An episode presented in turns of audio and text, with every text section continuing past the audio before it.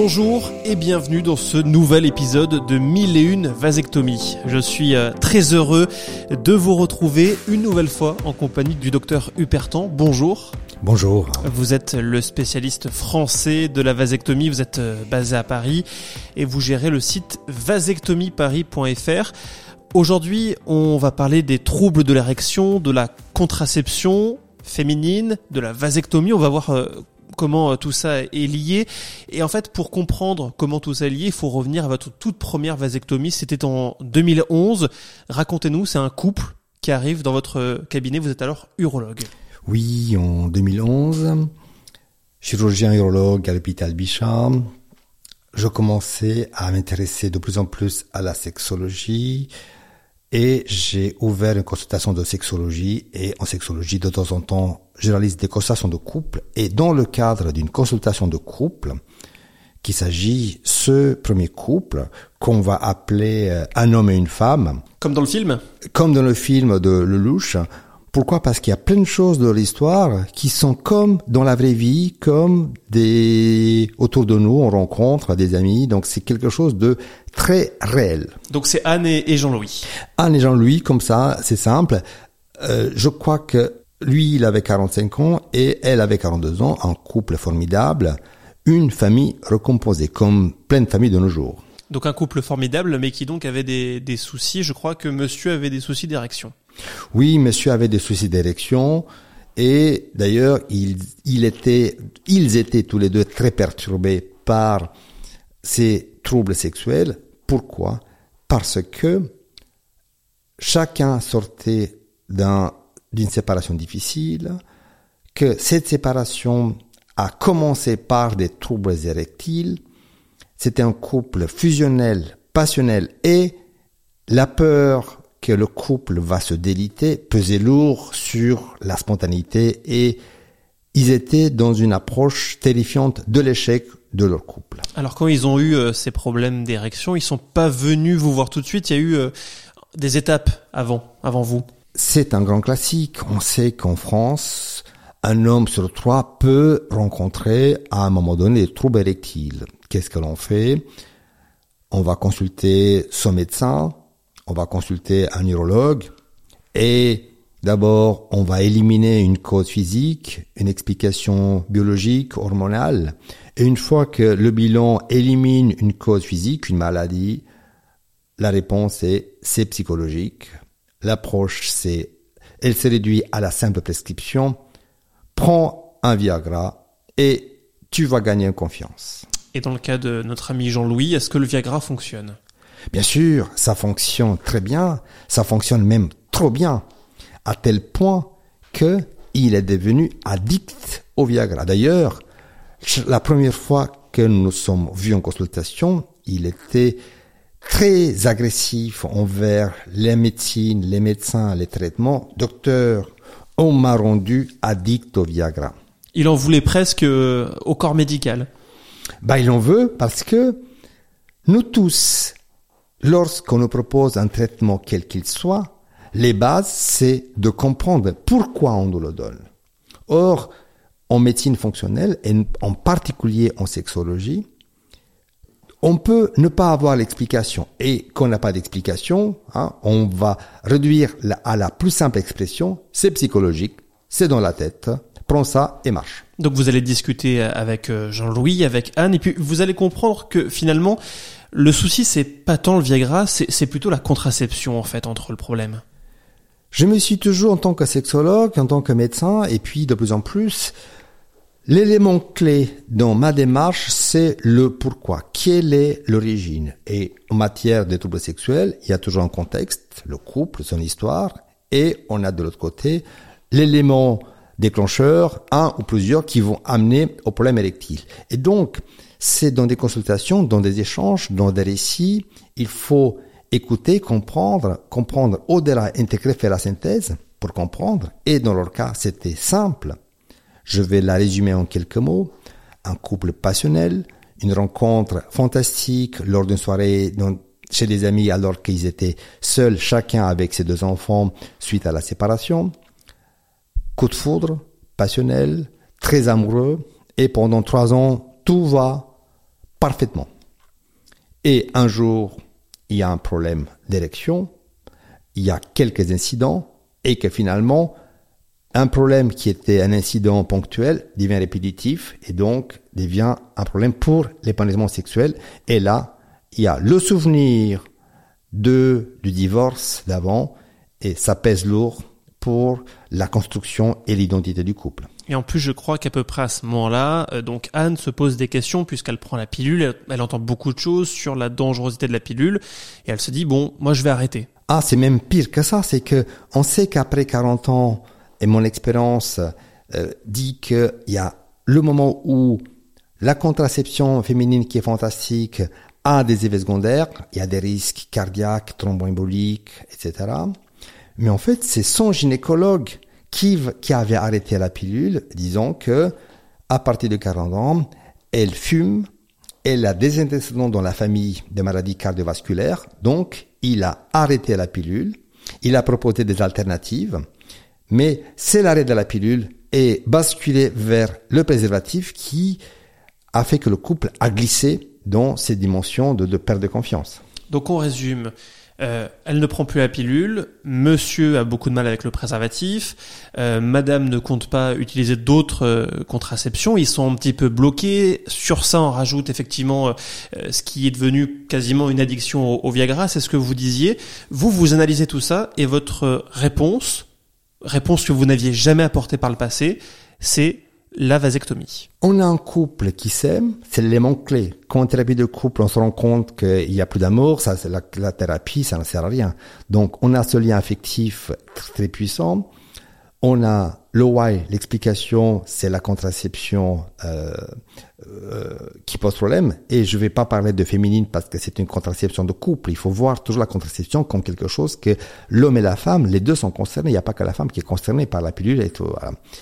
Un problème qu'il n'y a pas d'alternative. D'ailleurs, la technique du retrait, elle aussi a participé à aggraver les histoires parce que, docteur, le soir de notre troisième anniversaire, on a été comme des ados. Boum, retard de règles, crainte, doute, peur de la grossesse. Le couple était au complet. Chacun avait deux enfants, donc ils étaient six en tout. Il n'y avait pas la place ni le temps pour envisager une cinquième grossesse.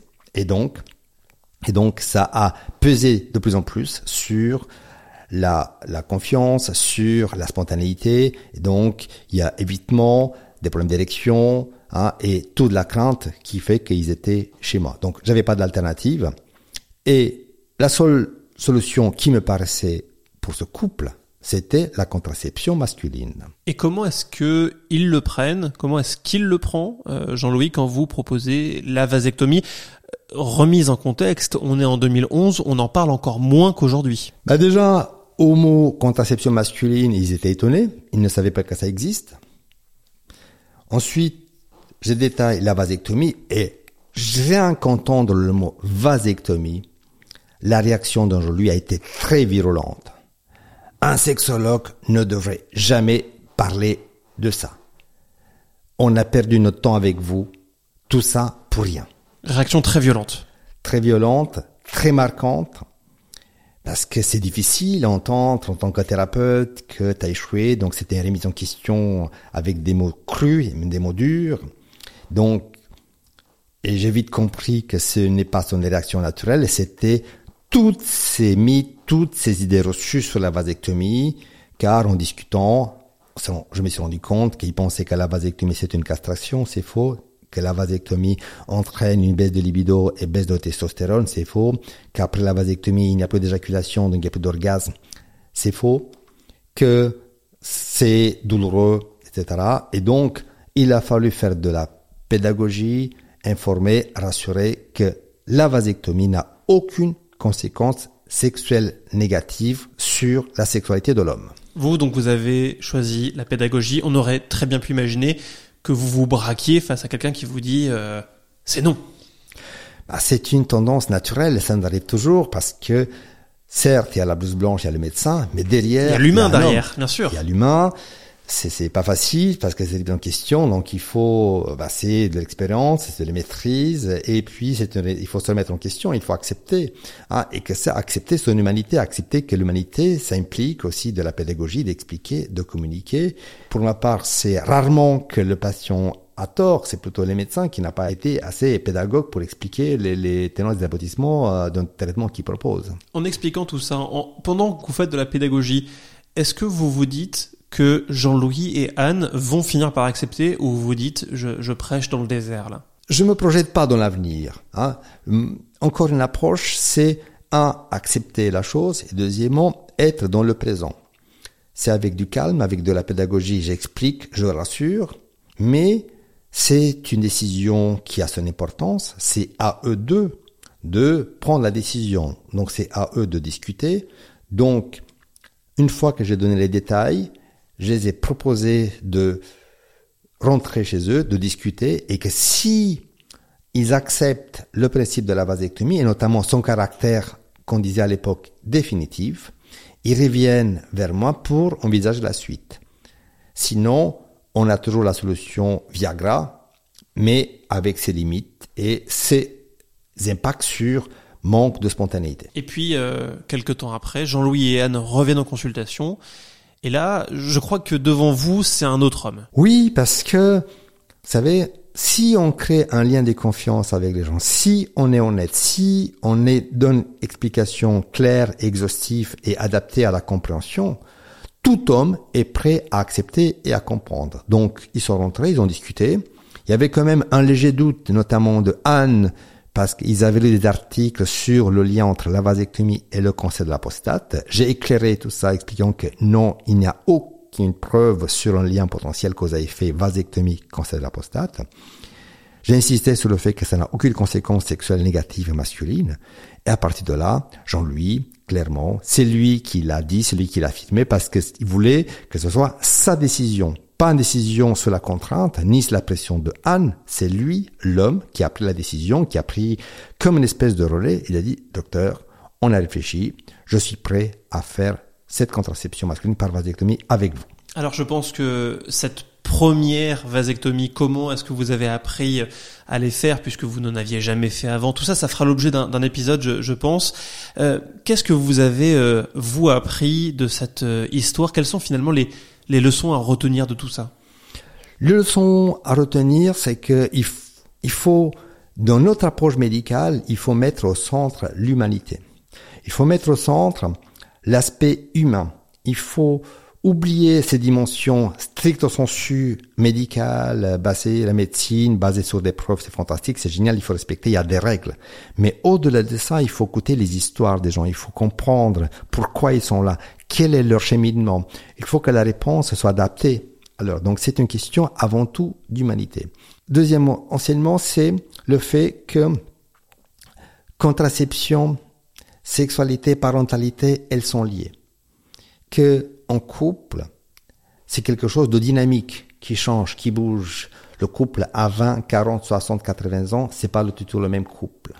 Que de 20 à 40, contraception est importante parce que on, veut gérer la parentalité. Mais au moment où on atteint le seuil de parentalité souhaité, on est comblé en tant que parent, mais que la boutique est pleine, il n'y a plus de place et on envisage autre chose, il y a un moment où il y a relais qui se passe entre une contraception féminine acceptable, réversible, vers une contraception masculine permanente, qui permet au couple de innover, de renouer avec la spontanéité. Et, et là, ça s'est vérifié année après année, près de 1000 vasectomies, et dans tous les couples, le couple s'est retrouvé encore plus amoureux, parce qu'il y a cet élément nouveau de contraction masculine, de la responsabilité de l'homme, c'est qu'il y a plus de charge mentale du côté de la femme. L'homme prend sa responsabilité, il assure le relais, et donc c'est fantastique. Et donc dans le cas, la vasectomie a sauvé leur couple. 1000 vasectomies, vous disiez, c'est ce que vous avez euh, réalisé, ça en fait des histoires à raconter. On parle de quoi la semaine prochaine? La semaine prochaine, on va s'intéresser à la contraception féminine, pourquoi? Parce qu'avant d'être urologue, j'étais gynécologue, j'étais interne de gynécologie aux hôpitaux de Bordeaux. et j'étais marqué par quelques histoires, donc une en particulier, une contraception féminine qui s'est mal terminée, qui a également marqué mon histoire, qui fait partie de mon cheminement qui m'amène à faire des vasectomies. Alors faut-il toujours rejeter la pilule? On en parle avec vous la semaine prochaine. Merci beaucoup, docteur Huperton, c'était un plaisir. Ah, merci à vous, c'était fantastique, c'était super. Merci beaucoup d'avoir euh, suivi cet épisode de 1001 vasectomies. On se retrouve la semaine prochaine pour un nouveau euh, numéro. D'ici là, si vous avez apprécié cet épisode, eh bien n'hésitez pas à nous suivre sur les réseaux sociaux, à nous mettre 5 euh, étoiles sur votre plateforme d'écoute préférée. Ça permet au podcast de grandir et d'être découvert par d'autres personnes. Et puis si vous avez une histoire à raconter, un témoignage, une réaction, vous pouvez nous écrire à audio@upertan e. Merci beaucoup et à la semaine prochaine.